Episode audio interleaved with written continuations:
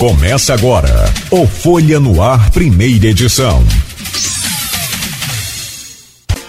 Sexta-feira, dia 8 de setembro de 2023. Começa agora pela Folha FM 98,3, emissora do grupo Folha da Manhã de Comunicação, mais um Folha no Ar. Meu caro Álvaro Oliveira, deixa eu trazer o seu bom dia, cumprimentá-lo, dizer que é sempre uma, uma satisfação, honra poder receber é, você aqui no Folha no Ar, para a gente conversar, trocar ideias, saber aí dessa pacificação. Você que é uma peça, figura importante nesse processo, né? é a voz do, do prefeito, é a voz do governo na Câmara Municipal e, claro, é evidente, falar de outros temas também. Muito bom dia, seja bem-vindo, prazer imenso recebê-lo aqui, Álvaro. Bom dia, Cláudio. Bom dia, Rodrigo. Bom dia a todos que nos ouvem e assistem aqui pela Folha FM. Estou à disposição de vocês para esse bate-papo. Vamos ver se eu consigo interagir da forma esperada por todos. Tem o um, um nome aí, só para a pessoa que está ligada aí agora, o nome que está aparecendo aí é a conta do seu filho, Sandro Botticelli. É isso? É, é isso? Eu estou no, no meu tablet estava ruim o meu Skype. Eu fui para Sandro, meu chefe de gabinete, me passa aqui. ah, tá, tá. me passa seu Skype aqui. Aí estou pelo Skype do Sandro. Ah, não, sem problema então. Pensei que era seu filho, desculpa. Não, não, não. Como é que é o nome do seu filho? Eu tenho três. Três. Um, um... É o mais velho, é médico, ortopedista, está retornando para Campos, é cirurgião de quadril, fazendo uma, uma, uma propaganda. Bah. O do meio está fazendo residência em São Paulo, médico também e o terceiro, é, Paulo Vitor, é engenheiro de controle e automação. Ah, legal, parabéns. Três homens também, né? Todo mundo. Três, três, três homens. Aí depois vem as netinhas. Pode esperar. A netinha já veio. Ah, já veio? Ai, que beleza. Meses e meses, você não tem noção. É, ah, é diferente. É muito. Eu tenho, eu tenho. Mas é diferente. Ah, a minha também estava lá em casa ontem. Espetáculo. Não tem coisa melhor, não. Muito o bom de ser avô de tudo ou ser avó é que você não tem compromisso com nada. Só com. ah, mas não faz. Isso eu digo constantemente. Meu compromisso é só diverti-la. Eu não tenho compromisso com a educação que eu tive dos meus filhos, não. É, não, é, não, porque. Hum. Não, porque não come açúcar. Não compromisso com a educação, mas eu não me preocupo com, com aquela coisa de ser duro, de ser. Hum, não, é. eu fui muito duro com minhas crianças, né? Mas com hum. minha netinha. É. Não, a parte de, de, dificuldade de criar um, um, filho que não é fácil, essa questão de educar e tentar ensinar o máximo que a gente consegue, ainda mais com essa concorrência de internet, é muito, muito complicado. Não, você muito, tem que ficar antenado. Muito complicado. Agora, o neto, nosso compromisso é fazer errado. Ah, meu Deus. É, não, mas ela nunca bebeu refrigerante. Eu falei, vai beber hoje, vai experimentar o que é bom da vida. Perfeito. Oh. Ah, mas os meus também até dois anos nunca tinha, nunca não, não usaram açúcar para nada e tal. Isso agora já passou para mim. Bom. É, não, eu nunca, eu nunca assim podei de nada dessa questão alimentícia. Papai dizia uma coisa assim: quem nunca comeu melado quando come seu hambúrguer. Ah, bom, tem isso então, também. Sabe que eu fosse podar de alguma coisa na hora que abrisse a porta e ah. Sempre. E o tal do, das coisas que são proibidas são mais complicadas. Na hora que é, dá uma vontade só porque é proibido, né? Bom, deixa eu trazer o bom dia do Rodrigo, que é o garotão aqui do programa, não tem neto, não tem filho, tá de boa. Né, Rodrigo? É, tá. Rodrigo Gonçalves, é, é, bom dia. Obrigado pela sua presença sempre aqui no, no Folha no Ar. Seja bem-vindo. Bom dia, Cláudio. Bom dia especial ao Álvaro. Bom dia a todo mundo que acompanha a gente no 98.3, não só aqui em Campos, mas também nos municípios vizinhos. É, agradecer o pessoal de São da Barra, São Francisco, São Fidélis, todo mundo ligado. Você também que está passando aqui pelas rodovias da região, sintonizou em 98.3. É sempre um prazer ter a sua companhia. Hoje, nesse feriadão aí, a gente recebe o Álvaro Oliveira, que amanhã também vai estar aí com trechos dessa entrevista na edição da Folha, né? Que a Folha amanhã está aí cedinho nas bancas e parte dessa entrevista com o Álvaro vai estar também no jornal é, de amanhã. Ô, Rodrigo, muito bem. Ô, meu caro Álvaro, deixa eu aproveitar o gancho aqui, o Rodrigo já, já fez a passagem aqui para gente, só para te é, é, perguntar sobre E eu já até antecipei, como é que foi o 7 de setembro, além de pegar uma corzinha lá, é, que mormaço, aquilo queima, né? E, e também saber sobre como é, é como é que está esse projeto aí na, na Câmara Municipal, essa exposição na, na Câmara Municipal do linguajar campista. Bom dia, Cláudio, mais uma vez. Não, eu achei, hum, eu sempre acompanhava de longe. Ontem eu desfilei, é, não com a prefeitura, mas com a escola. Tem alguns diretores de escola que eu, que eu participo, que eu ajudo, que a gente é companheiro, se conhece, aí desfilei junto de, de, de escolas do 29 de maio, por exemplo, ali do CF de Eldorado, a, a Juliana, que é diretora do CF de Eldorado, muito amiga, a Rachel e Raquel, diretora e vice-diretora do 29 de maio, também são muito amigos. Então, desfilei com as escolas e a banda do 29 de maio é conhecida. Então, para mim foi uma grata surpresa estar ali embaixo. Só não foi. A, a pior surpresa foi o sol, porque eu estou um pimentão, não dá para ver, bem queimado. Mas achei interessantíssimo, tinha muita gente, mas muita gente. Eu cheguei de lá, cheguei lá às 8 horas da manhã, fui conseguir o primeiro desfile, saiu quase uma hora da tarde. Então é muito sol que a gente pega. Eu estava lá igual um, um, sei lá, preto, né? Eu não sei nem a figura que eu ia fazer, mas eu estava todo de preto, só de camisa branca e estava muito calor. E, e, tem ali, foi no, no CEPOP, né? Então você tem esse mormaço, tem a, é, é, o, todas as arquibancadas e, e, mais o asfalto ali, aquilo forma realmente um, mas que, e com a, a, esse mormaço ele é mais complicado porque tem a umidade muito alta. Então tem a umidade alta, você tem uma sensação térmica muito mais alta também, né? Então, junto uma coisa com a outra. Bastante cheio. E a recepção do público uhum. foi muito boa para tudo. Para os desfiles, para o nosso prefeito. Foi uma receptividade muito boa. Ah, legal. Você falou que na manifestação tiveram algumas pessoas realmente com cartaz, implantação de piso, mas eu acho que isso é normal, natural, né? As pessoas gostam de se manifestar, estão buscando seus, seus interesses, e eu acho que é assim que funciona a democracia. Assim, não tem a dúvida. E, e 7 de setembro é um, um ato bem democrático, como tem que ser, né? E sobre essa exposição na, na Câmara Municipal? A exposição, é, a que está ali no foyer que você fala, né? Sim. Ah, sim. Está tendo muito boa receptividade, uma exposição é que, se eu não me engano, foi o nosso presidente, eu falo nosso presidente, que é o presidente de todos nós, e embora Marquinhos Bacelar é, seja um presidente ligado à oposição. Estou muito bem com ele, eu acho que todos nós somos vereadores, a cidade tem que andar, tem que crescer, e não pode ser diferente. Eu não faço essa distinção entre ser oposição e situação. Eu faço distinção ser pelo bem da cidade. E acho que a exposição que está ali está correndo muito bem, receptividade excelente. Acho que você, se não passou lá, dê uma passadinha lá, vale a pena dar uma passadinha lá. E hoje não, hoje as portas não estão abertas, mas segunda-feira, se quiser uma companhia, te acompanho ali. Vamos, seguramente, a gente vai marcar e vai. Rodrigo. É, a gente pode começar falando sobre exatamente essa questão que o Alvo falou, da receptividade que ontem existiu lá no, no Distrito 7 de Setembro, que é realmente um termômetro, né? a gente tem visto aí pesquisas que mostram o, a boa avaliação do governo Vladimir, que o credencia, inclusive, uma reeleição ao primeiro turno, que a gente vai falar mais à frente, mas eu queria que ela falasse um pouco disso, né, é, sobre essa questão da avaliação. A gente viu, como o próprio Álvaro falou ontem, de uma, um grupo da educação, que é um problema que, que é uma manifestação que acontece também de forma é, constante lá na Câmara, eles estão sempre de forma pacífica marcando presença lá também no, no, no plenário, mas eu queria que o Álvaro falasse sobre isso, sobre essa impressão que ele teve é, dessa, dessa receptividade, o que, que ele também avalia aí como hoje sendo aí esse diferencial para essa boa avaliação do governo? Olha, eu vejo o diferencial primeiro pela entrega. O que foi prometido em campanha está sendo cumprido na administração.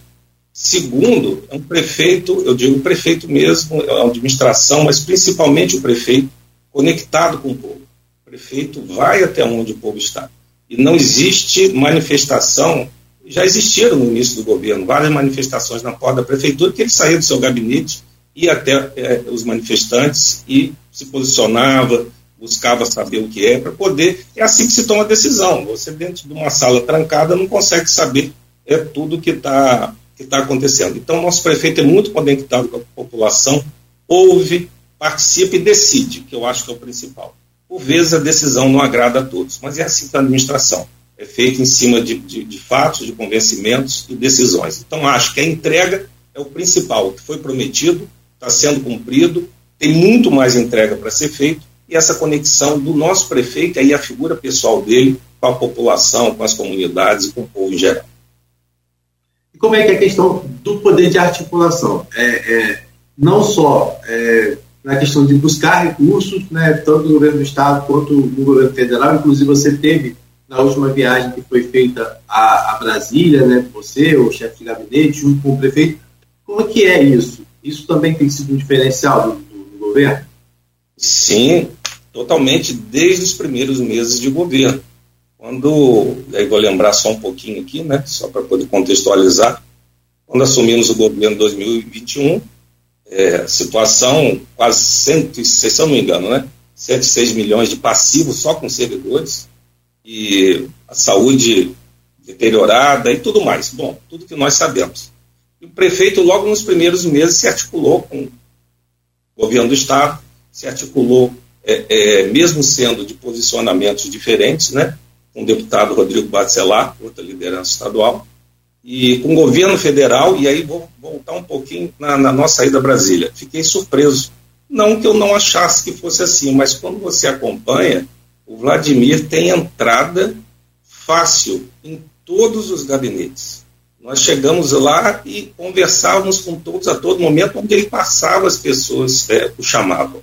Então, acho que esse poder de articulação e essa empatia que ele tem com os outros deputados e senadores é um diferencial importantíssimo. Não adianta você ser prefeito para Brasília e chegar lá, ficar batendo nas portas e as pessoas te atendem, atende qualquer pessoa.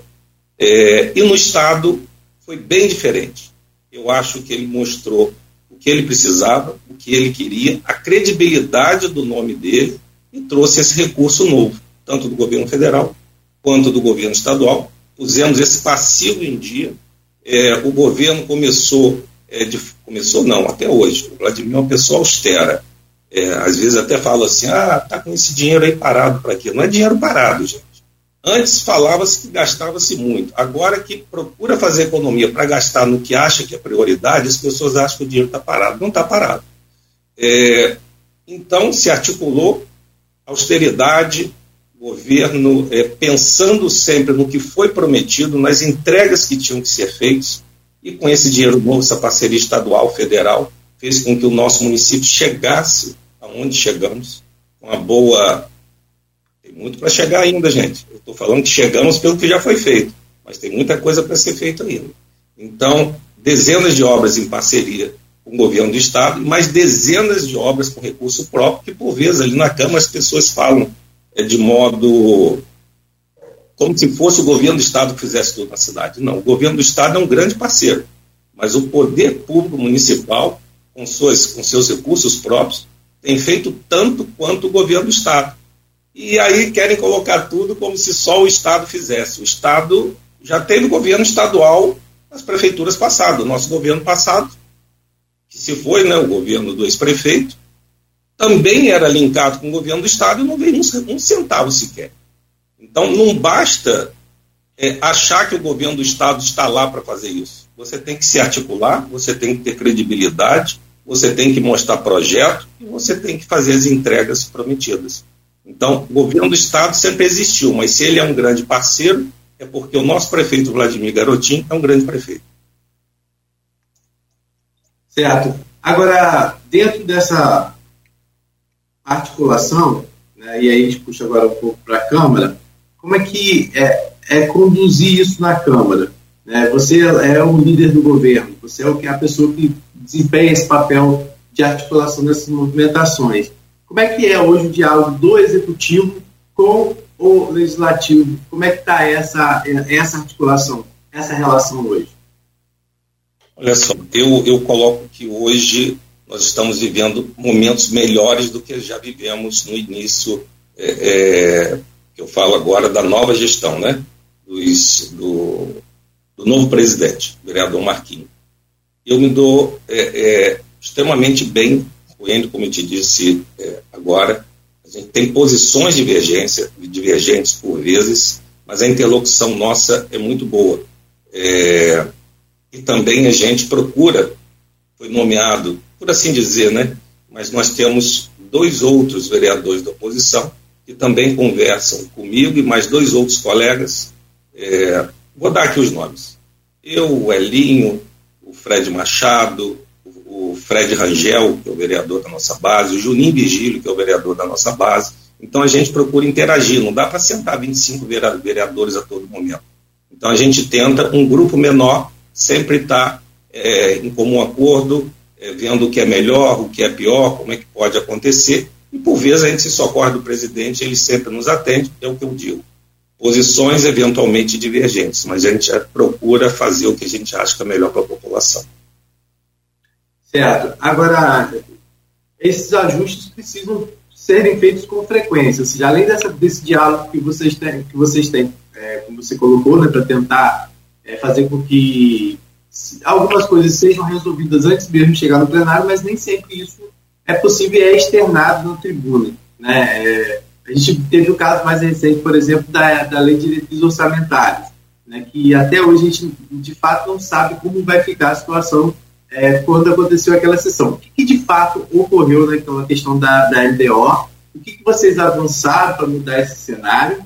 Ou é, realmente a judicialização daquela sessão será o caminho mais provável?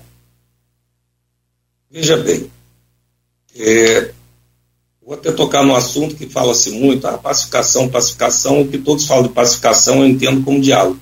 Nós sempre estamos abertos, o governo Vladimir Garotinho sempre aberto ao diálogo. Então, a pacificação nada mais é que diálogo.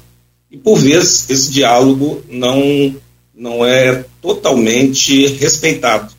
E acho que temos algumas pessoas que ainda não entenderam que esse diálogo, essa pacificação, tem que permanecer, tem que acontecer, que nós somos cumpridores dos nossos compromissos, mas alguns colegas, e acho que são poucos, ficam buzinando, talvez, é, em verdades ou convencimentos que e fazendo com que essa, essa dê um desvio e depois retorna para o rumo normal. Mas especificamente da LDO, eu digo que foi. Eu falei isso no plenário. A Câmara tem mais de 350 anos. Eu acho que nunca houve uma ilegalidade tão grande nesses mais de 350 anos na Câmara do que essa votação da LDO. Ah, por que, que você fala isso, Al? Se você se socorrer da nossa lei orgânica, se você se socorrer do regimento interno da Câmara, e aí é fácil, você vai no artigo 17, você vai no artigo 222, que está lá expresso os casos onde o vereador é presidente pode votar e se manifestar. A legislação não é omissa quanto aos casos em que o, pre o presidente pode votar. Se ela não é omissa, eles não podem, a pretexto do plenário ser soberano, como disseram, é, dar um outro poder que não lhe é dado pela lei. Então, eles fizeram uma interpretação, na minha visão, esdrúxula, fizeram uma votação completamente ilegal, e o prefeito fez o papel dele. Qual é o papel do prefeito? O prefeito está lá na nossa lei orgânica, no seu artigo 45. Se é, é, qualquer matéria for inconstitucional, for ilegal ou contrária ao interesse público, ele tem que ser, ele pode vetar ou tem que vetar, eu entendo que ele tem que vetar, integral ou parcialmente. O prefeito optou por vetar parcialmente. Quanto à judicialização, eu e o vereador Juninho temos esse convencimento. Eu sempre fui assim na legislação passada, eu não podia mudar esse meu perfil, até porque me aposentei há pouco do Tribunal de Justiça, é, de entender que quando as coisas são ilegais, a gente tenta se socorrer é, da justiça. E a gente está tá trabalhando nesse sentido, provavelmente deve ter alguma peça jurídica pronta em breve. E é esse o caminho. Se quiser perguntar mais alguma coisa, pode perguntar. Cláudio. Pois é, eu quero pegar essa, essa pacificação para a gente explorar melhor. E eu, eu falei aqui, e a gente sabe muito bem, Álvaro, você é uma peça importante nessa, nessa pacificação que é como se fosse numa, numa melodia, de vez em quando dá uma atravessada. Enfim, normal. É, é normal, né? É, não tem para onde você ter um. um ó, assim, não é comparar, Mas é citar um, um, uma situação, você e sua esposa. Eu e minha esposa, a gente tem. É, são duas pessoas. Olha só. E a gente tem problema todo dia para discutir, para debater, para melhorar a criação de filho, isso, aquilo, outro. De vez em quando sai do debate e acaba discutindo. É normal, em duas pessoas, você imagina em 25. Se com dois, né, se com dois já é uma coisa complicada, eu fico imaginando com 25. Agora, essa aprovação da LDO, que tem coisas que acontecem, Álvaro, você muito bem sabe que você aqui, que é o é o, é o legislador e, e, não é vereador de primeiro mandato, pelo contrário. E o Rodrigo também, com sua experiência jornalística e com sua é, é, é, com seu filho, com sua capacidade aí no, na cobertura política, ele entende muito mais também do que eu. Mas essa, essa, essa votação da LDO, esse erro que você cita com mais de 350 anos do legislativo, o maior de todos, talvez, que você fala não foi nessa melodia que eu citei uma atravessada muito fora do, do, do normal, não? Tranquilo, eu, eu pensei na hora que você me falou no atravessar, uma cantora que eu esqueci o nome, mas é, é, gosto muito, que é extremamente afinada, mas desafinou. Foi notícia mundial, essa cantora internacional, que eu esqueci o nome, ela desafinou, acontece. Hum. Então, ali houve uma desafinação no dia. Por quê? Não sei, mas houve a desafinação. Claro que aí a gente tem que voltar e conversar tudo de novo, porque eu digo que a nossa vida, por vezes, é feita de sinais. O sinal foi muito ruim. Ué, o que está acontecendo? Não era para acontecer algo é, é, diverso do que tem sido trato. Como eu disse, nós somos cumpridores dos nossos acordos, dos nossos, das nossas conversas, e tudo estava sendo conversado sempre com antecedência. De repente, de uma hora para outra, me aparece uma LDO no plenário, sem que fosse dito, sem que fosse conversado. Nós só fomos saber por volta das 14 horas, 13h50 e alguma coisa, que a LDO ia entrar é, em pauta. E aí vocês veem que nós nem entramos em plenário. E eu saí ligando para todos os meus colegas, não vamos entrar em plenário. Eu, Juninho, por que, que não vamos entrar em plenário? Você viu que foram 13 emendas, 13 emendas, teve uma emenda que só uma emenda tinha três folhas. Como é que eu vou entrar para votar uma coisa no plenário que não tinha nem tempo de ler e ter convencimento? Chamei meus colegas e falei, não vamos entrar. Vamos entrar porque a gente não vai, não vai compactuar ou tentar votar alguma coisa que a gente nem tem um convencimento para votar. E foi isso que ocorreu. Não entramos, eles fizeram um convencimento e, e esdrúxulo, eu não sei quem orientou o presidente, que ele tem desde o primeiro dia, ele sempre foi pautado ali pela legalidade, mas esse dia, me perdoe meu colega Marquinhos, foi terrível ali. Quem orientou, orientou muito mal. Só mais umazinha, Rodrigo, desculpa. Quer, quer ir você, Rodrigo? Depois. Não, só para completar o raciocínio. Como você falou, Álvaro, também tem os sinais, né? Sinais que a própria vida nos dá e um, né, um relacionamento é, afetivo ou até um, de amizade, enfim, é, e também de, de, de, profissional, de trabalho, é, sempre tem.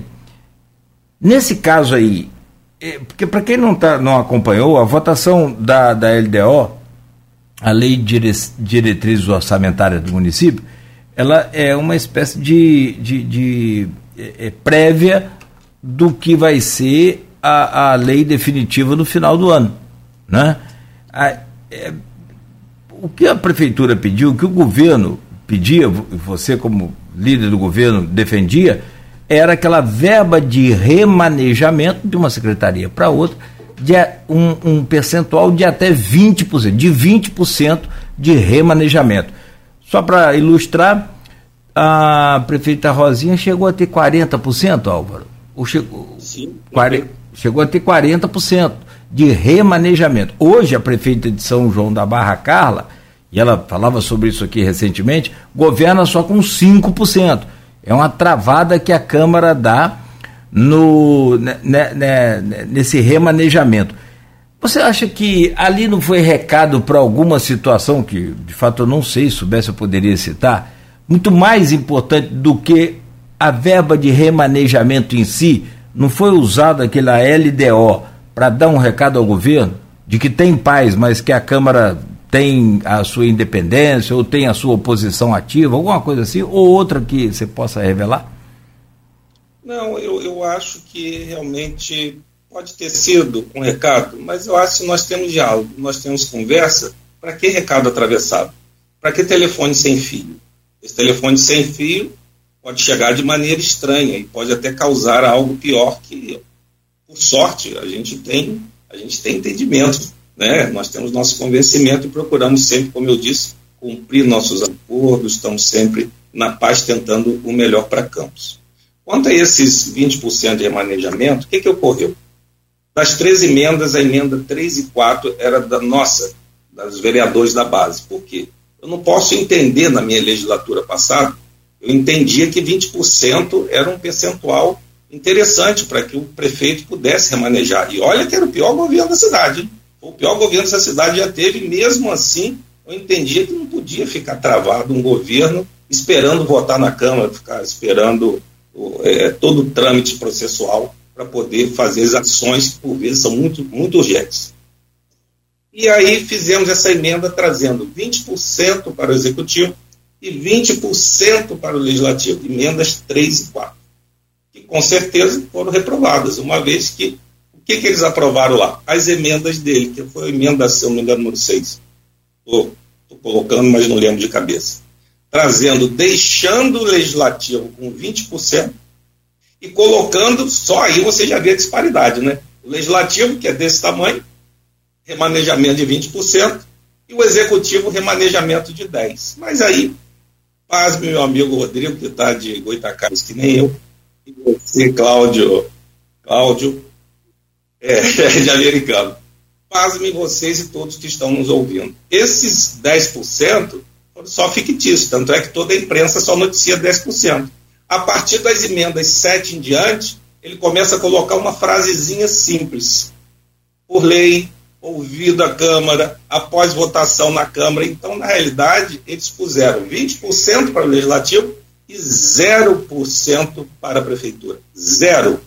Tudo que o prefeito fizesse tinha que mandar projeto lei da Câmara para ser aprovado. Então, eles não deram remanejamento nenhum. Então, só aí você vê que foi realmente uma é uma desafinação. Mas não foi só um violino, foi a orquestra toda desafinando. Certo. Agora, Álvaro, eles falam que a, eles usam, usam né, a questão do, da Bolsa Universitária e reajuste do servidor, que teriam sido emendas que eles colocaram e que também teriam sido vetadas. Queria que você falasse sobre isso. E sobre a questão das emendas impositivas, né, que é outra coisa que eles falam que está prevista, que é, é um direito do vereador, segundo a lei, corrigimento interno, não sei. Como é que é esse cenário? Bom, vamos lá. Emendas impositivas, previsão legal, previsão legal. Eles só esqueceram uma coisinha, é o que eu falo. Quem prima pela legalidade tem que andar na legalidade. O artigo constitucional, vou até tentar ver, 166 da Constituição. Eu acho que eu tenho aqui em algum lugar, mas não, não vou me pegar ele não ele diz o seguinte: que não pode votar nada na LDO que não esteja previsto no plano plurianual. O plano plurianual não tinha previsão de emendas impositivas. Então, da onde que eles tiraram essas emendas impositivas na LDO? Esqueceram que nós temos uma, uma Constituição da República? Esqueceram que nós temos que cumprir a legislação? Então, mesmo que fosse legal e é legal, para mim, na minha visão, eu me posiciono completamente contra. Nós já vimos no passado, um passado bem recente em Campos, como é que eram usadas essas emendas. Nós vimos no governo federal como é que eram usadas essas emendas. Eu, Álvaro Oliveira, para mim, nunca vou pedir, não quero, sou contra ter emenda impositiva. Eu acho isso, para mim, um desvio, mesmo sendo legal. Às vezes é legal, mas para mim eu entendo que é imoral. Não vou usar desse artifício não quero usar desse artifício. Mas Simples assim. Eles puseram uma emenda que possivelmente é legal, é legal, mas que não estava previsto no plano plurianual, então não poderia ser votado na, na LOA, Rodrigo. Entendeu? E você fez outra pergunta que eu me perdi falando do. do... Ah, sim, é... dos servidores. Dos servidores. Também algo que não condiz com a realidade, foi até aí que o doutor Ábido foi induzido ao erro. O Ábido me disse: olha, eu entrei para votar o servidor eu liguei para votar o aposentado. nenhum de nós é, é, deu tempo de ler tudo que estava ali. Eu falei, eu sabia, tanto é que eu não entrei. Então ele foi induzido ao erro nisso, mas esqueceu de que o, o, o destravamento dos servidores já havia ocorrido em conjunto com o Ciprozep. Eu vou ler aqui, fiz questão de deixar anotado aqui uma fala da nossa presidente do Ciprozep, Elaine Leão, que todo mundo sabe o quanto ela trabalha pelos servidores desse município. Então, houve esse destravamento, já prevendo a inflação desse ano, os famosos 10,4%, 22222, que serve tanto para o, o, o ativo quanto para o, para o inativo, e 10,4% já prevendo a inflação desse ano, a inflação do outro ano, e se houvesse é, é, alguma coisa diferente disso, uma inflação a mais, claro que seria, era promessa do prefeito, que seria conversar de novo com o Ciprozep, com o Ciprozep e feito tivesse que fazer. Mas vou me permitir aqui a ler o que Elaine Leão, entre aspas, declarou. Hoje estamos vivendo um dia histórico para o servidor público. É um momento de alegria e comemoração Descongelar o salário é muito positivo. Estamos ainda tendo descongelamento do plano de cargos e salários. Esqueceram-se de dizer que também o prefeito fez a progressão é, é, é, vertical e horizontal, destravando as famosas letrinhas que eles dizem, né? Porque é o plano de cargos e salário, e também aquela progressão por, por é, conhecimento. Conhecimento que eu digo, fugiu a palavra aqui, é pós-graduação, mestrado, doutorado está sendo dado tudo dentro do limite da responsabilidade fiscal, sendo um avanço. Esses 10,4% significam a reposição inflacionária de 2023, que está em 5,79%, e de 2024 já está incluído, já que temos uma, uma projeção de 4,5%, garantindo dessa forma reposição inflacionária 2023, 2024 e o melhor, sem exclusão de nenhuma categoria, especialmente os aposentados. Palavra da minha amiga Elaine Leão, presidente do Ciprozep, todo mundo sabe o quanto que ela trabalha e se dedica ao servidor do município. Então, com isso aqui, a gente desmistifica, como eu disse, a palavra servidor e outras coisas que foram postos lá, foi para o pano de fundo do que quiseram impor, que, na minha visão, a emenda impositiva, travamento da, da, da prefeitura, dando 0% de remanejamento e tudo mais. Entendi. E aí a questão da bolsa universitária também é uma coisa que não haveria hoje condições da forma que foi colocada? Não da forma que foi posta, não. Vamos, vamos pegar também a legislação. É, você pode até, por convencimento, por estar, é, vamos supor, no momento ideal, pensar numa bolsa universitária que lá atrás já houve, eu não me engano, não sei aqui se foi o TCE ou se foi o Ministério Público, houve um travamento dessas bolsas no nosso município.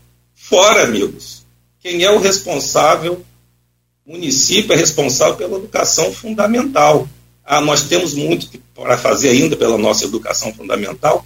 Temos, então nós temos que seguir crescendo com o que nos tem primeiro de dever, para depois a gente ver o que pode ser feito por outras coisas é, é, é, por exemplo, a Bolsa Universitária. Eu sou a favor da Bolsa Universitária, gente.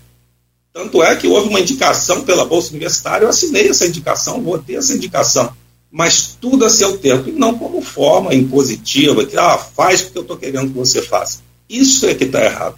Convencimento e diálogo é a marca desse governo. Não pode ser nada como lá na Câmara alguns vereadores. Não vai nem impor nada. É o que nós pedimos também. Não queremos que nada seja imposto, mas tudo dialogado. Ah, você, você não teme que, no fato, ainda não está garantida a judicialização da LDO, pelo menos é o que, a que indica o caminho, né, pelo que você tem previsto aí, é esse, né, de judicializar. É, mas você não teme que isso cause um novo ruído e, e novos transtornos na Câmara, como aconteceu nos últimos anos, essa questão da judicialização, isso acabar atrapalhando essa relação? Não tem outra forma de se resolver? Olha só, eu, eu sou muito claro. A administração pública, inclusive o presidente da Câmara, pode rever seus atos a qualquer tempo. É o que está descrito na nossa legislação. Mas eu sou muito, como eu disse, honesto com minhas coisas. Já estive com o presidente, com tantos mais. Nós pedimos, é, quando nós fomos pedir a cópia do processo, que demorou a nos ser entregue, nós avisamos para qual é a finalidade. Nós não fazemos nada e procuramos não fazer nada de forma escantilhada, como disse ali, desafinada, contornando. Não, fomos ao presidente, pedimos e falamos para o que era. Então, eu acho que a gente também não pode deixar de se posicionar. Se eu entendo que algo é ilegal, tem diálogo, tem, olha, mas presidente, ó, nós vamos judicializar, entendemos que isso não foi. É eu falei, eu tenho um bom trâmite com o Marquinhos. Nós nos damos bem. Posições diferentes, mas nós, nós temos um bom diálogo. E eu procuro tudo que eu vou fazer, como já falei outras coisas para ele, eu falei, o pessoal tem mania de falar de forma pessoal. É, ainda falei assim para ele brincando, falei, presidente, olha só, eu sou um bom adversário, então vou falar aqui com você. Tem pessoas aí que ficam falando de forma pessoal. Eu vou responder a tudo, porque eu tenho ficado muito. É, é, é eu estou pacificado na Câmara, vocês já viram. Então eu procuro, eu acho que críticas são normais. O que não pode é essa crítica de forma pessoal. Isso que eu acho que é ruim na Câmara. Isso traz um desgaste para todos os vereadores, não é só para aquele que fica agindo de forma, é, falando com fígado, não. Porque eu acho que as pessoas vão para o plenário da Câmara, acho que aquilo ali é um palanque já eleitoral, e aí se, é, se perdem na sua conversa, vão muito mais além do que deveriam ir, falando sempre de forma pessoal. Eu passei quatro anos na legislatura passada, eu era um dos cinco vereadores da oposição, 20 subiam para falar quase que diariamente, né, nos dias de sessão, da minha família, dos meus familiares. Aquilo para mim e aí hoje as pessoas entendem, Pô, como é que você consegue ouvir isso de maneira tão tranquila? Porque eu já estou calejado, eu ouvi isso quatro anos, de 20 pessoas ali metendo o dedo. Então é, é isso que incomoda. E deu no que deu. A percepção da população com a Câmara Municipal foi a pior de todos os tempos. E o meu medo é que isso ocorra de novo, as pessoas levarem discussões políticas para o lado pessoal, não pode haver.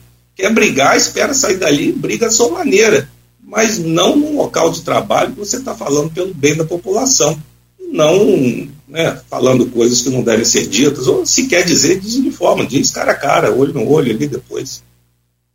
É, dentro dessa linha de pacificação ainda, muita gente que acompanha a Câmara vem muitas vezes falando ah, porque se fala em pacificação, mas o que a gente propõe aqui, principalmente o grupo Oposição Independente, é, não é colocado em prática, se cobram muito, por exemplo, das indicações que são aprovadas e não dão em nada, projetos de leis que são aprovados e não dão em nada. É, e aí, como é que você, como é que é isso, essa relação? Porque às vezes a gente vê lá como se vocês, vereadores, aprovassem, mas sabendo que vai aprovar, mas que não vai dar em nada. É, existe isso hoje, é, essa concepção?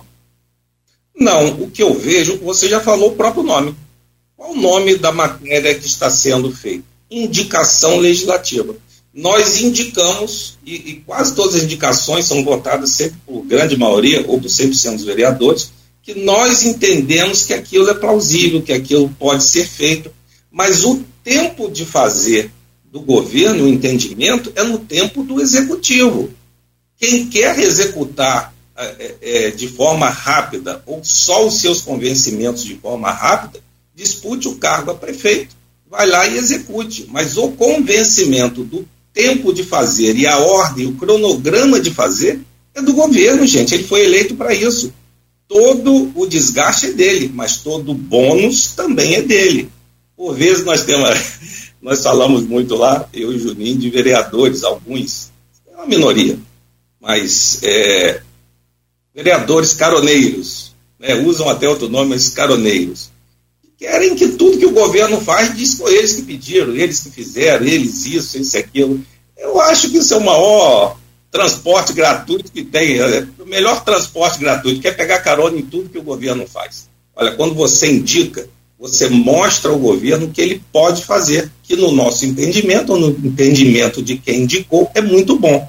Mas o tempo, vou repetir, o tempo para fazer. E as promessas de campanha têm que ser cumpridas, acho eu, em primeiro lugar. Bom, Rodrigo, são 7 horas e 50 minutos. Quer seguir aí mais adiante com esse bloco ou quer fazer uma pausa agora?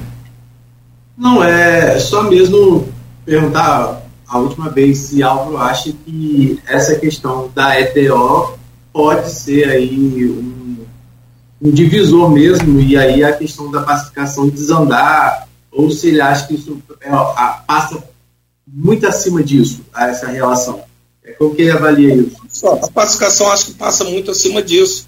Tanto é, e estou sendo honesto, o, o, presidente nunca nos pediu, nem a mim nem a Juninho, para não entrar com judicialização nenhuma. melhora nenhuma sentou com a gente e falou assim: não, gente, olha aqui, eu errei, ou então eu acertei, no convencimento dele.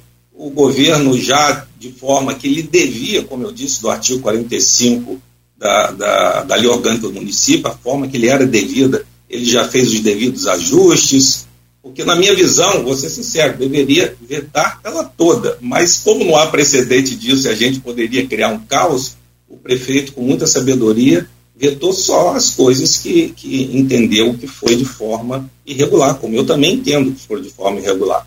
Então, o presidente nunca, Rodrigo, nos pediu assim, não, gente, vamos olhar isso aí, não vamos entrar, não. Mas eu estou deixando na mão dos advogados, é, é, é, construindo uma peça, e vamos devagar. Nós não temos é, assodamento para nada. Como você bem disse, nós não queremos atravessar nada, mas também estamos nos posicionando, porque eu acho que a gente tem que ter posição é, é, na nossa vida. Né? Não podemos deixar também tudo correr a maneira. A maneira deixa, deixa, deixa andar, deixa andar não, vamos, vamos seguir com cautela. A gente daqui a pouco vai voltar no segundo bloco e hoje eu vou trazer uma pergunta lá do grupo foi feita em relação ao governo, e aí a gente aproveita para falar sobre outras questões do governo. Inclusive, essa semana também foram pautas na Câmara, é, até de uma forma um pouco equivocada, o andamento que se deu a discussão sobre a saúde do município, né, porque nós teve um caso que ocorreu e isso acabou resultando numa discussão até é, desagradável dita por vereadores, não sou eu que estou dizendo. Né? O próprio Fred Machado subiu lá depois e falou, se mostrou indignado com a condução que, que a discussão tomou né, é, em relação ao fato que tinha ocorrido. Mas ainda falando dentro dessa questão da LDO, né, a gente sabe que o prefeito vetou a, lá o, as coisas que foram aprovadas e que hoje, né, para derrubar o veto, o prefeito precisaria de dois terços da Câmara, né, o que está previsto, inclusive, na LDO e na lei orgânica, a questão dos dois, dos dois terços, que seriam 18 vereadores, né? Eu acho que é isso, 18, né? para poder derrubar o veto. Não? 17? 17, é por bom de conta. É, 17 para poder derrubar o veto prefeito. É, falam-se falam nos bastidores, eu já perguntei ao líder da oposição, que é o, o Anderson de Mato, né, se existe isso, ele falou que desconhece a questão, mas que considera que é inconstitucional o fato de dois terços para derrubar o veto prefeito, que hoje seria necessário 13 votos para derrubar. É, quer dizer, na visão deles, seria constitucional só a questão de, se ter 13 dos 25. Você sabe, você tem conhecimento de como se existe algum tipo de movimento para tentar mudar isso? É possível mudar também essa questão dos dois terços para derrubada de veto e aí não ser mais dois terços, ser, ser, maioria é, simples? É, veja bem, o vereador que você disse é, tem entendimento que é inconstitucional, pode até ser, mas a inconstitucionalidade tem que ser declarada, não pode ser por convencimento. Ó, isso é, é inconstitucional e eu vou votar assim. Não é assim que se faz.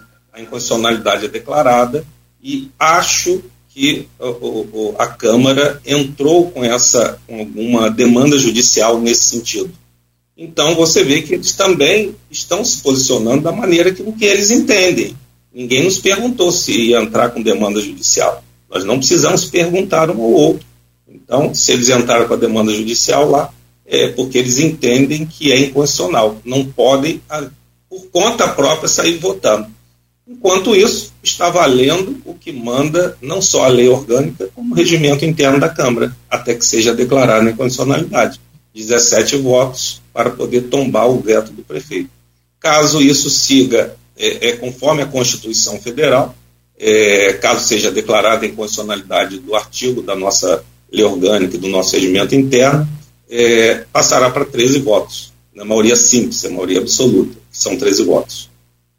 Hum, entendi. Mas é, e, a, esse prazo para se votar esses vetos já está aí correndo, né? são de 30 dias. Né? Então, é, vamos dizer, o veto aconteceu, já tem aí quase 15 dias, então, teria sim. mais 15 dias para se resolver.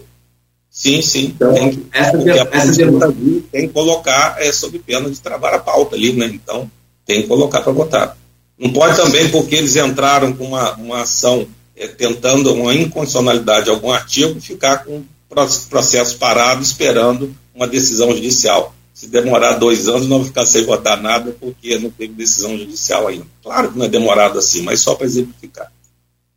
Entendi. E esse, esse realinhamento com o hábito NEME passou também por essa questão, o se temer isso, caso é, haja, é, por parte da Justiça, algum posicionamento favorável à, à, derrubada do veto com 13 vereadores? Porque o hábito votou lá. É, e essa relação, essa reconstrução passou por isso também?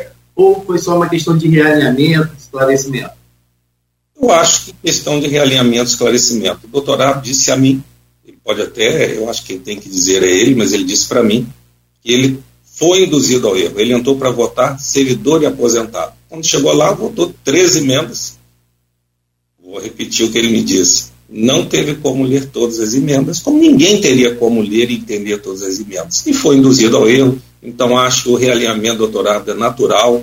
Ele estava na base, continua na base do governo, e foi só colocar a conversa é, no lugar.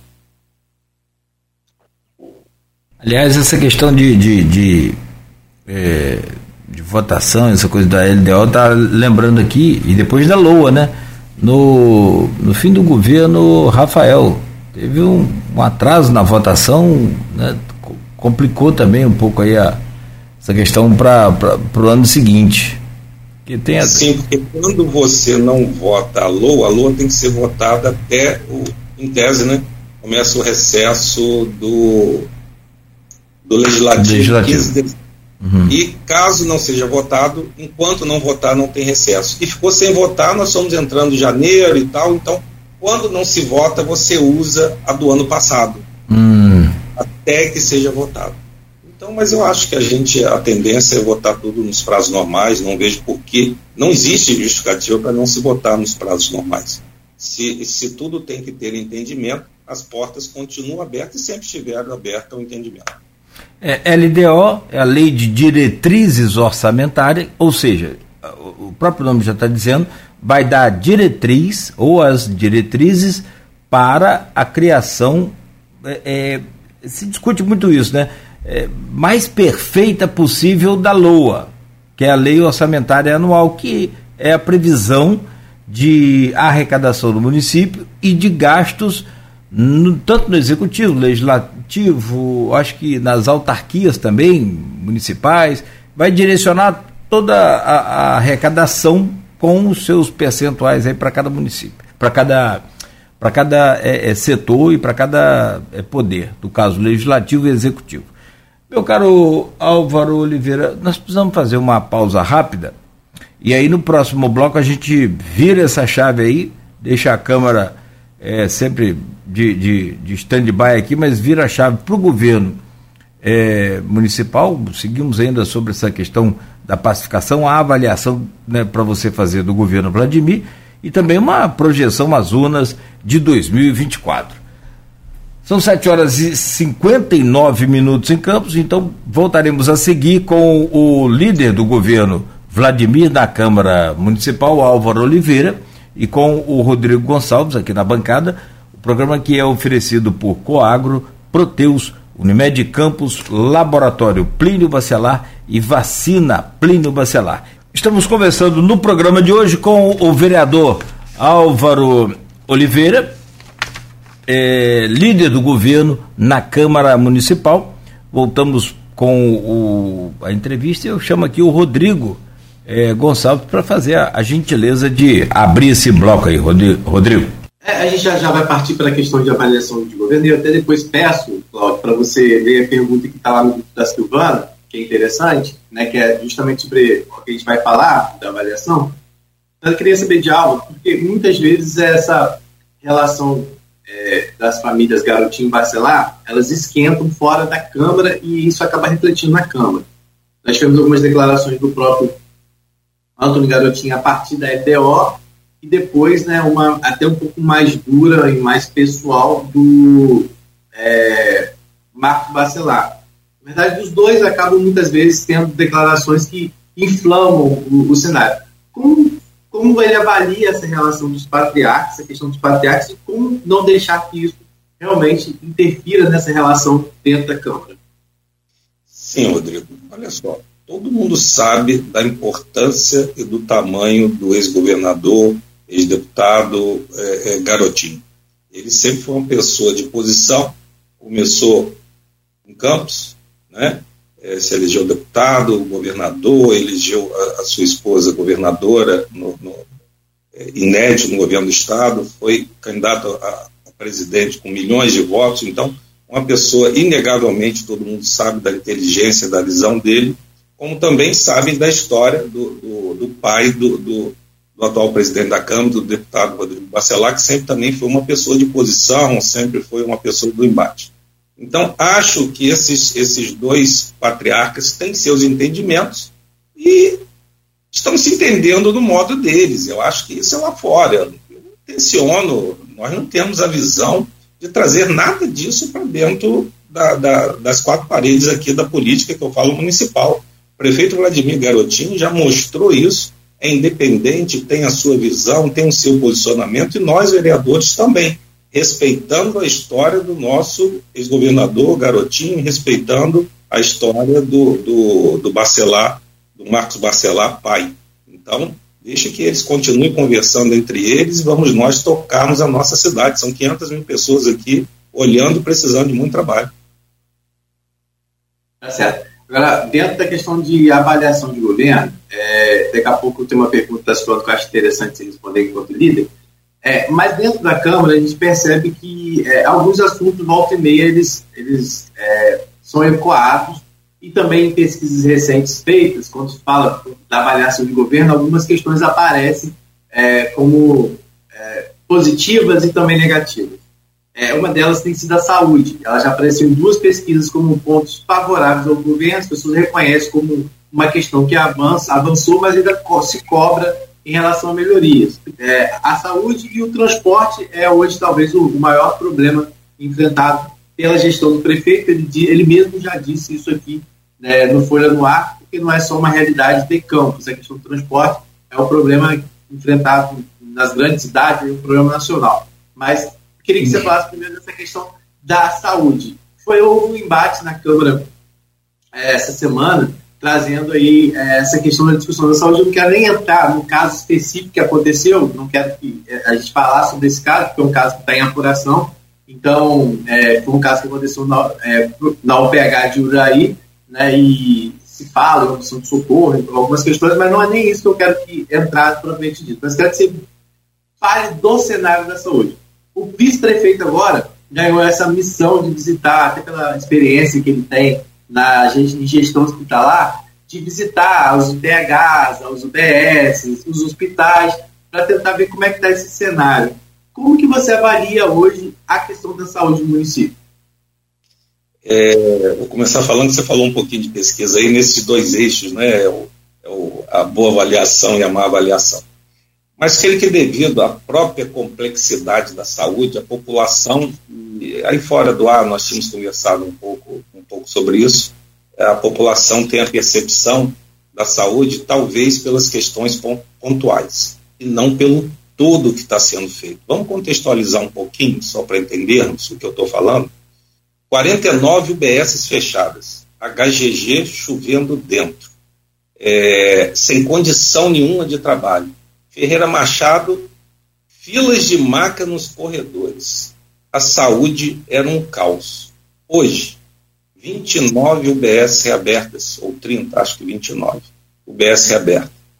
HGG indo para sua quase completa reforma, o HGG é uma porta aberta regional hoje em dia, médicos, equipamentos, tudo do bom e do melhor. Eu estou focando no HGG porque também foi tema esses dias. Então, é claro que devido ao número de atendimentos, e aí vou falar aqui, o HGG tinha 2 mil atendimentos mês.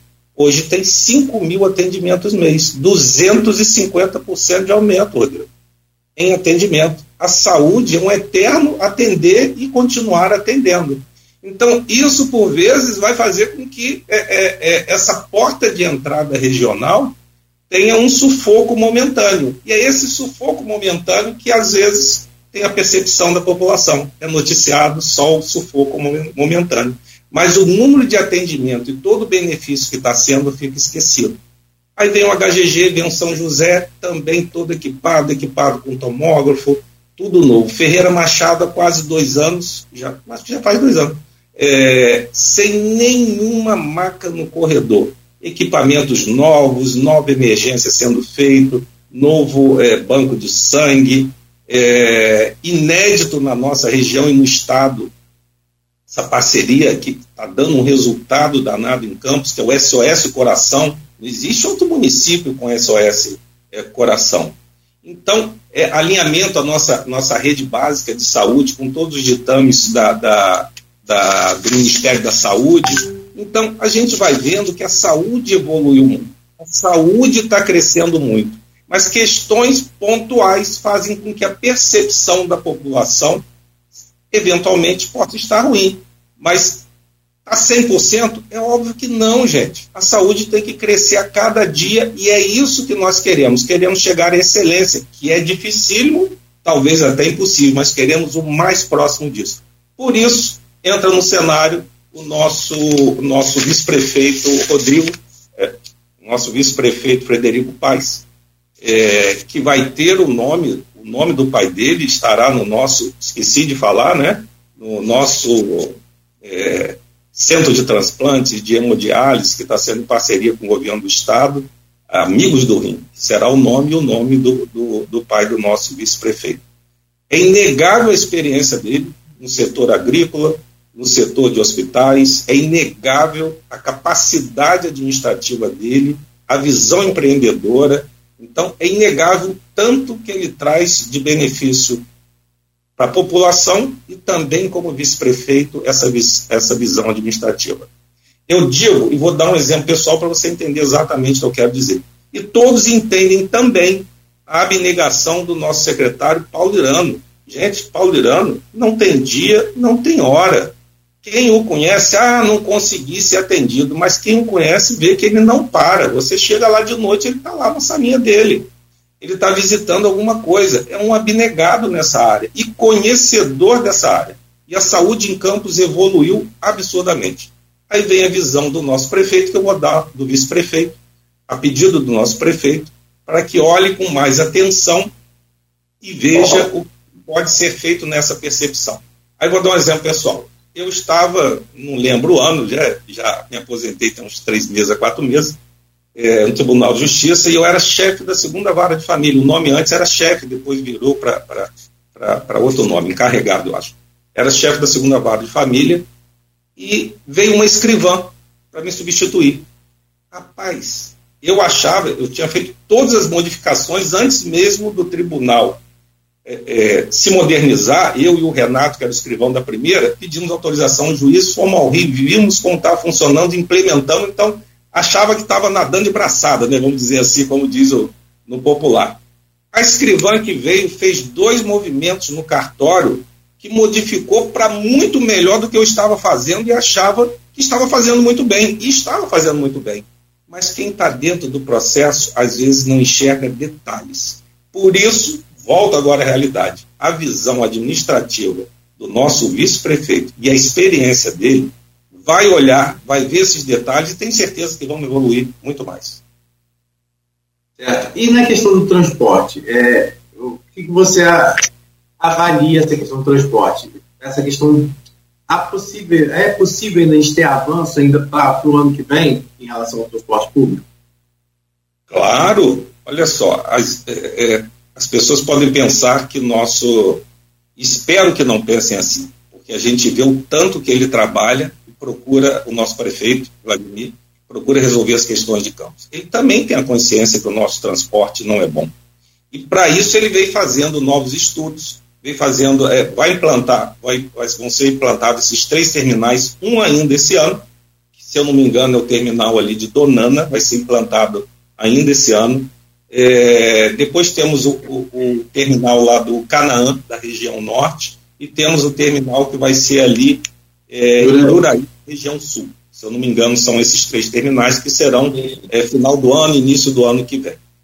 Com isso, nós vamos ter bilhete único, que vai sendo implantado paulatinamente. Você vai pagar uma passagem, a segunda vai ser subsidiada pelo poder público. E o prefeito tem visto muito e vai haver paulatinamente a troca da nossa frota por ônibus eletrificados, gente. Então, nós estamos começando, tudo é uma construção, ninguém faz uma casa começando pelo telhado, nós temos que fazer pela base. Nós temos que solidificar tudo isso que está sendo feito, está sendo conversado é, é, com todos os permissionários, com todos os concessionários, com os ônibus, com as vans. Então, nós estamos se estruturando para que seja uma base forte. Não adianta eu construir é, é, é, é uma casa sem uma base, sem dar a sustentação. Então, são várias coisas. Terminais sendo construídos, depois é, bilhete único, paulatinamente a frota vai sendo trocada por ônibus eletrificados e tenho certeza que ainda o ano que vem nós já vamos ver o, o, o, o início da retomada de um transporte público com eficiência na nossa cidade. É o que todos nós sonhamos, nós sabemos, ou vocês acham que a gente não sabe que o nosso transporte está muito ruim? Sabemos, mas tenho certeza que o ano que vem, esses frutos dessa base construída, desse diálogo que tem sido feito pelo nosso prefeito Vladimir Garotinho com todos, vão gerar bons frutos. Cláudio. Tem aqui no grupo de WhatsApp, meu caro vereador, líder do governo na Câmara, Álvaro Oliveira. É, você sabe que a gente costuma com imagem, né? Por conta das redes sociais, por conta da TV, da Plena TV. E a gente esquece, essa coisa de rádio, tá, na verdade, está no meu sangue, né? Então é, é, meu DNA o rádio. Claro que outros canais são fundamentais hoje, então. Mas assim, é, é, é com a imagem que a gente assistindo toda hora, a gente acaba esquecendo de anunciar o, o convidado que está aqui com a gente. Né? E quem está só no rádio não está vendo a imagem, então tem que lembrar. Mas, é, meu caro Álvaro, a pergunta vem lá da jornalista a Silvana Venâncio, que coloca aqui no grupo de WhatsApp, ela mora em, em Bom Jesus, e diz aqui, é, como vereador, líder do governo na Câmara, o senhor tem é, como pontuar um erro do governo Vladimir é, Garotinho na sua gestão? Um erro.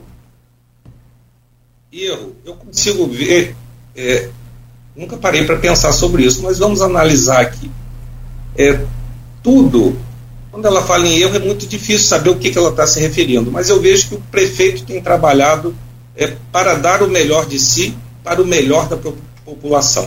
Se ele errar, ou se eventualmente tem errado, quantas vezes nós já vimos o prefeito retornar, retornar e rever suas decisões? Como eu disse lá atrás, nas perguntas sobre a Câmara e o município, nós somos é, é, é, possível e é passivo de trocar sua decisão a todo momento. E o prefeito tem essa humildade. Se mostrarem, se houver fatos mostrando que a decisão ali foi equivocada, tenho certeza que ele volta, como já voltou atrás, é, como foi um terminal de ponto de ônibus, que a população falou, não, ó, aqui não é bom, nós não queremos, foi trocado, e por isso até o atraso de um desses terminais, o terminal ali de Ururaí, o atraso foi exatamente por conta disso. Então, ele fez a revisão da sua decisão e é assim que ocorre, gente. O erro de todos nós, eu esqueci o nome da. da a Silvana. Silvana. A Silvana. Ô, Silvana, até na nossa vida pessoal, todos nós somos passíveis de, de equívocos. Mas o mais importante é a gente ter humildade e saber entender que nós tomamos alguma decisão equivocada e rever a nossa decisão a todo momento. Se me perguntar, que não é o caso aqui, não, não vem a, consideração, mas só para comentar e depois você ver a sua opinião. Um erro de Vladimir, eu diria que mais prejudicou a ele, a gestão dele, do que ao, ao próprio município como um todo. O município acho que sai também prejudicado, mas mais a ele também como político. É, você mesmo citou, Álvaro, mais cedo, como que ele é, é, é, é bem recebido em Brasília. Aliás, todo mundo até é, é, pessoas que hoje estão lá em cargos de, de, primeiro escalão nesse governo, estão lá no topo desse governo, já comentaram com a gente aqui sobre a, a habilidade do Vladimir, diferentemente do pai, até alguns falam isso, é, sobre como tramitar em Brasília, até quando o Vladimir foi deputado. Só que se me perguntar sobre erro, eu talvez possa afirmar erro também, não sei. Mas é, se ele repensar esse assunto, talvez ele não tivesse feito da mesma forma que fez.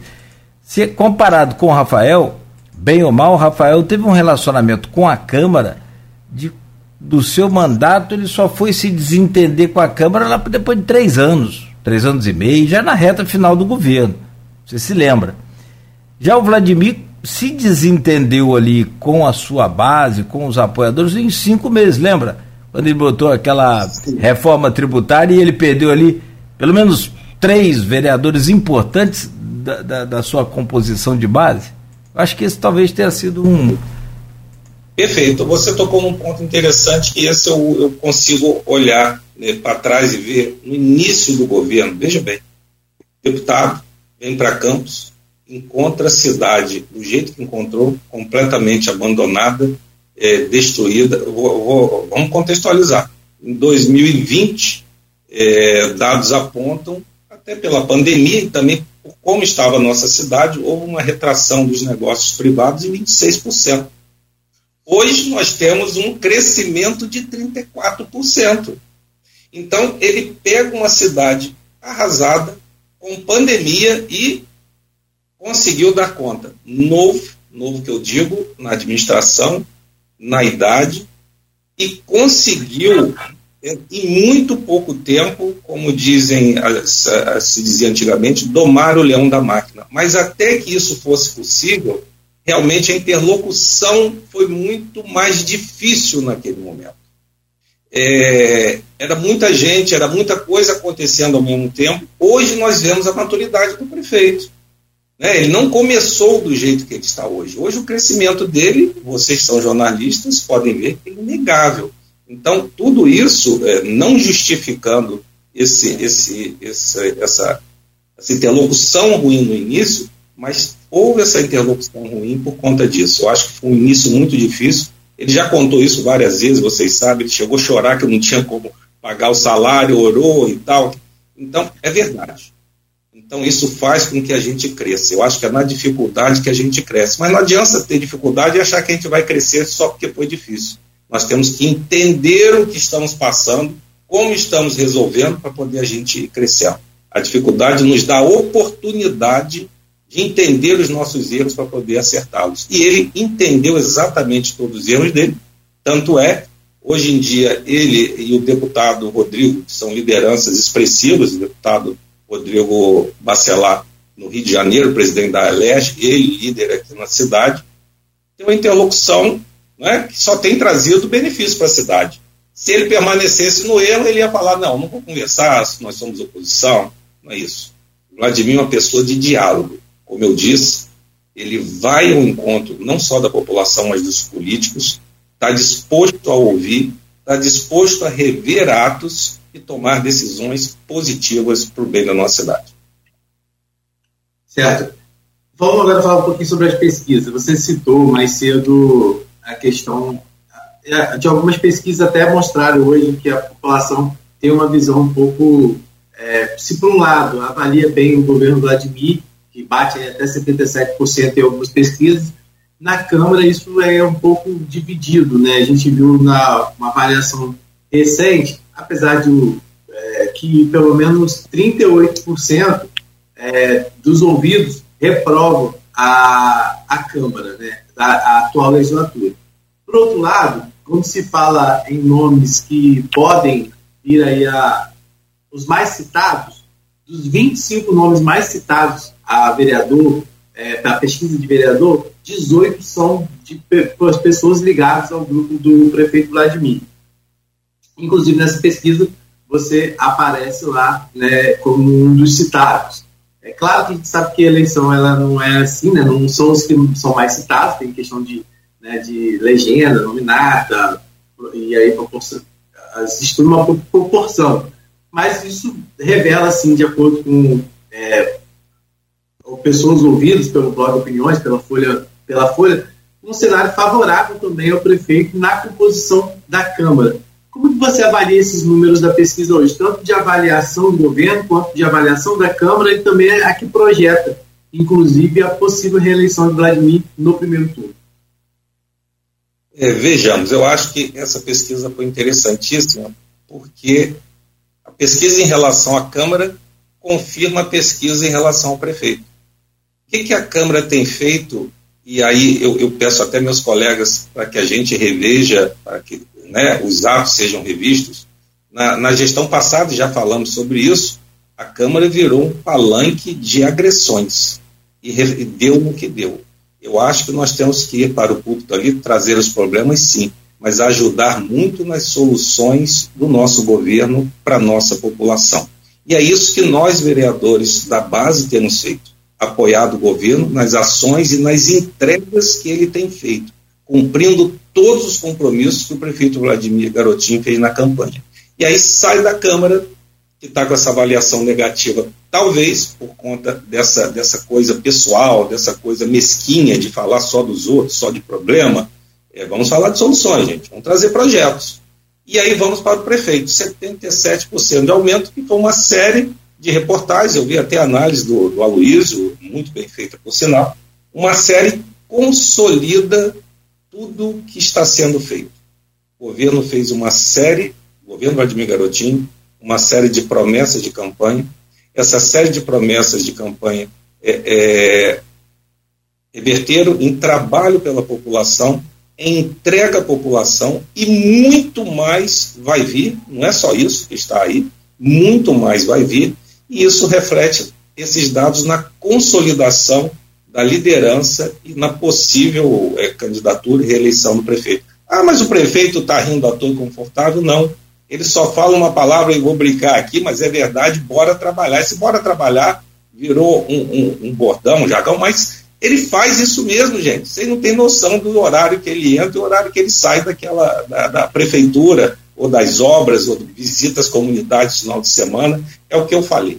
É um prefeito que vai ao encontro da população, ao encontro da comunidade. E isso eu acho que faz com que ele acerte mais do que eventualmente possa cometer erros. Porque ele está indo lá saber o problema, está indo lá fazer o que prometeu e está indo lá para poder saber o que ele vai fazer mais à frente. Porque administrar uma cidade é uma eterna construção. Isso é o dia a dia. Você tem que trabalhar olhando sempre no presente, mas com um olhar de futuro. Porque se você hoje está fazendo um bem nessa comunidade, você tem que lembrar que você tem outra ainda que falta fazer. E eu acho que é isso. Essa pesquisa traz, traz a consolidação do trabalho, da liderança e da entrega que o prefeito tem feito, o prefeito Vladimir, em nossa cidade. Você é, acredita, então, é, com o cenário que é colocado hoje, com os possíveis candidatos que já aparecem, e se a pacificação, em algum momento, é, que a pacificação ela é pela, pela governabilidade, ela não impede, não há nenhum tipo de impedimento que vai ter o apoio do grupo de, dos Bacelar a Vladimir para uma possível reeleição. Mas caso essa pacificação não se mantenha para a eleição, e também com os nomes colocados hoje que está aí, você acredita que o cenário segue favorável a Vladimir a uma reeleição possível em primeiro turno? Eu acho que o cenário, mesmo é, é, é que alguns possam estar falando, ah, Jaga, não tem Jagaú não, gente. O cenário é que o prefeito desponta como quem mais faz pela nossa cidade. E isso tem se consolidado e vai consolidar cada vez mais. Mas digo que na cabeça dele não existe o Jagaú, já existe o bora trabalhar. Quanto à pacificação, vamos continuar dizendo, nós somos cumpridores de tudo que nós conversamos e esperamos que também, é, é, do outro lado que eu digo, mas é, é, do outro lado junto, né, do outro lado, do lado opostos, e do outro lado é, mantenha suas palavras. E, e vamos lá. Se está tudo funcionando para o bem da população, se a pacificação que eu chamo de diálogo está acontecendo, o que levaria o grupo Bacelar a a, a colocar um candidato? Eu não sei. Não sei. Será que vai colocar? Será que vai nos apoiar? É uma eterna pergunta. Mas eu não vejo motivo para isso. Mas no coração de cada um, só eles sabem o que está dentro. Mas acho que o cenário é favorável, sim, ao novo governo e todas as outras candidaturas, sem analisar nenhuma, são legítimas, cada um tem que, que, que ver seus interesses e, e, seus sonhos, né? procurar seus sonhos, mas é, é, eu acho que a candidatura a possível candidatura, né, a, a, reeleição do nosso prefeito, é um fato, e é um fato que eu espero que ocorra é, é, é da maneira com que está apontando. Certo. Cláudio? Vamos lá. E nesse, só para fechar, já são 8h41, o meu caro Álvaro, é, você falou que não analisa, não nessa resposta, não analisando nome por nome. Mas deixa eu te apresentar aqui essa pesquisa, deixa eu te apresentar, deixa eu só relatar aqui para você e para os ouvintes é, os nomes que aparecem nesta, nesta última pesquisa. Agora já são três pesquisas, né? Também teve uma outra pesquisa recentemente, né, que trouxe aqui a avaliação também positiva do governo, que conforme o, o especialista aqui em estatística, é, o Shimoda, na, na, na terça-feira passada, ele também fez uma conta interessante sobre essa última pesquisa e que ele chega aí ao mesmo patamar de 70%, arredondando para 70% de aprovação do governo. É, deixa eu só ver se eu acho aqui os outros nomes que aparecem também nessa, nessa relação. Como prováveis, é, é só para a gente ter cuidado, prováveis pré-candidatos, né? São todos pré-candidatos, por enquanto até a, a convenção. Para analisar aqui, ó, só para você destacar, tem o Vladimir, depois aparece o, o Caio Viana, numa eventualidade, como você falou, não tem porquê, é uma pergunta eterna, mas não tem porquê o grupo Bacelar lançar candidato, ou se vai lançar e tal, mas se houver o fim da pacificação, poderia até ser o, próprio Marquinhos Bacelar, tem o Tiago Rangel também, que hoje é deputado e, e, faz parte também já do, ou se aproximou do Bacelar como presidente da casa, Nessa pesquisa aparece o candidato aí do PT da esquerda, o Jefferson Manhães, reitor do IFE, da direita, representando a direita, a sugestão de a possibilidade do CVC da direita ser candidato, e aí, é, além do, do Sérgio Mendes também, que já aparece nessa última, nessa última pesquisa. Qual a avaliação que você faz desses nomes individualmente? É, se eu lembrar de. Vou tentar tipo, a gente vai passando aqui. Uhum. É, é, só uma, uma passagemzinha mesmo. É, é, é para não deter, porque eu fico com medo. As pessoas que me conhecem, o Rodrigo fala muito isso. Antes tinha uma, uma outra pessoa da Folha que falava isso aí, pô, você não fala nada, né? nada assim, conforme você não, não deixa cair a peteca. Olha só, Jefferson, professor do IFE, os alunos podem atestar lá como ele é um excelente professor, é o reitor do IFE, e acho, como eu disse, ele tem seus sonhos e, e, tem que dar vazão a seus sonhos e ao seu grupo. Ah, o grupo quer lançar? Vamos lançar, mas nós ainda precisamos ver o que, que o grupo tem para entregar. Uma coisa é você ser um excelente professor e um e, e gestor, o diretor do IFE. E o Jefferson eu falo com muita tranquilidade, que eu conheço o Jefferson há milhões de anos, sou amigo pessoal é, do irmão deles, é Alves, nós é, é, caminhamos juntos durante um bom tempo, fizemos programas de rádio juntos, nos formamos, é, acho que juntos, nos formamos juntos em, na, pela Cândido Mendes. E vamos lá, o Sérgio Mendes, a história dele é como ex-prefeito dessa cidade aponta, está aí demonstrado na pesquisa, sem tecer nenhum comentário. O Tiago Rangel foi meu colega de Câmara, conheço bem, acho que o perfil dele é de legislativo. Não sei se ele viria, viria para Campos disputar nada, mesmo ele se colocando assim. O perfil dele não é este, o perfil dele é de legislativo, eu sei exatamente o que eu estou falando. É, quem é outro, desculpa aí. Tem o. CVC da direita, o Caio e o Marquinhos. O Caio. O Caio todas essas vezes que ele. Para mim, primeiro que eu, que eu entendo sem desmerecer, é, uma, é, uma, é, um, é um político aí da nossa cidade já com, com vários tempos de caminhada, mas sempre só aparece na cidade, e eu acho que a população já entendeu isso, quando ele quer disputar para prefeito. E eu não consigo ver o Caio nessa cidade, nem agora deputado. Não consigo entender qual é o papel dele. Espero que ele traga. Outro dia vi anunciando que tinha uma verba lá. Espero que ele faça algumas coisas pela nossa cidade. Porque até então, Caio, eu só conhecia Caio quando era eleição. Eu não desbarrei com Caio em nenhum lugar. E acho que poucas pessoas. Tive a oportunidade de estar em Brasília agora e fui no plenário, fui na liderança do PSD, não consegui encontrar o Caio. Então, é, é, é, só isso que eu tenho para falar. Acho que ele tem lá os sonhos dele. Mas se ele encontrar o caminho do, do, da, do legislativo lá, acho que ele deve permanecer por lá. Porque, eventualmente, ele só vem a Campos quando é para disputar a eleição. Isso é muito ruim para a cidade. Nós temos que conhecer a cidade. Nós temos que viver na nossa cidade. Nós não podemos fazer a nossa cidade de palanque eleitoral. E quanto aos outros candidatos, como eu disse, a própria pesquisa já aponta. Todos têm seus sonhos, eu acho legítimo vir a candidatura, é, cada um a seu modo, cada um com seu pensamento, mas acho que o caminho apontado é exatamente o que as pesquisas, por conta do governo, um governo que muito trabalha, que muito entrega, tem apontado a consolidação dessa administração que tem dado certo, vai continuar dando certo, e tenho certeza que muito muito vai ser feito. Eu, eu, as pessoas falam assim, ah, muito está por vir, mas isso era um bordão lá atrás e eu tenho isso péssimo na minha cabeça. Mas muita coisa estava a ser feita. É que o muito por vir não veio nada. Então, é por isso que eu não, não uso essa palavra. Você nunca me viu falar essa palavra. Então, muito vai ser feito pela nossa cidade.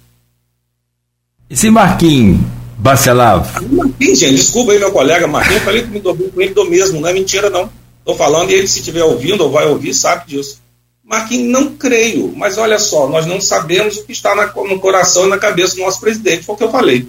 Ele tem a, a, a, a reeleição a vereador né, consolidada, você vê que está aparecendo o nome para prefeito, apareceu o nome para vereador, acho que o perfil dele é legislativo também, mas eu não entendo por quê. E já fiz essa pergunta, Marquinhos.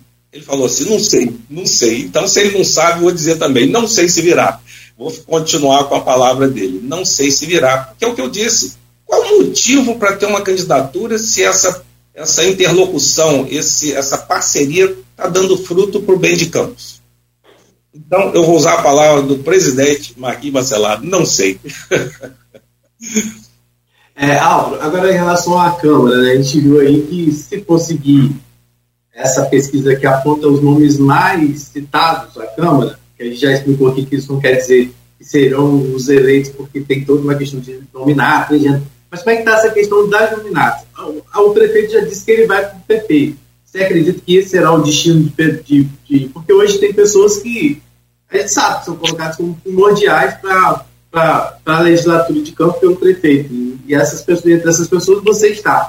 É possível a sua candidatura pelo PP? Como é que está essa, essa articulação por nominado?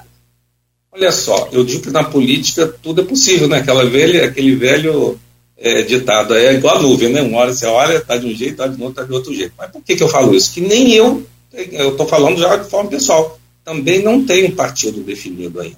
Está tudo sendo feito, as regras do jogo, eu falo da eleição, ainda não estão definidas a nível federal.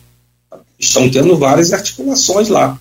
Como disse o nosso prefeito outro dia numa live, a possibilidade, ninguém disse que vai ocorrer, de ter reserva de vaga para mulher, a possibilidade. Mas se vai ser feito, é outra coisa.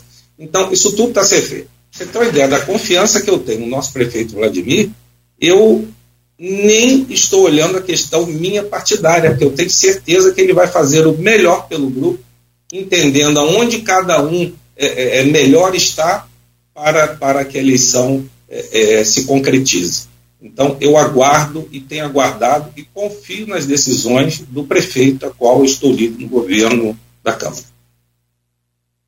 Perfeito. Tudo bem. 8 horas e 50 minutos, meu caro Álvaro. Vamos caminhando aqui para o fechamento.